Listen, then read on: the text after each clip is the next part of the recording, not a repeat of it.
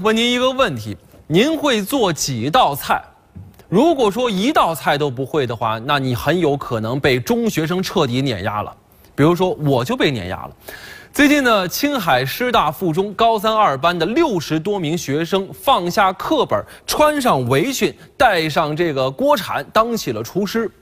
原来呢，为了给高三学子减压，也为了让各年级的同学们学到一定的厨艺，增加他们的生活能力，青海师大附中将厨艺就引入到了课堂。每个学期呢，有八个学时，每年要学六个家常菜。我的天哪！你这是新东方烹饪学校附中吗？啊，您看看学生们一个个做的啊，有模有样的。我觉得这确实挺好的哈。现在呢，孩子们这学习压力也挺大，这个呢既能增加呃他们的这个乐趣，又能够回家做去给妈妈爸爸吃啊。他们吃到之后肯定特别的感动。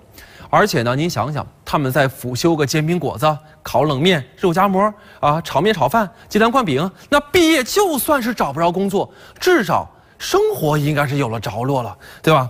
而且对于很多家长来说，平时这帮孩子们肯定从来不下厨房，当他们学会的时候，回家露一手，父母肯定是最开心的。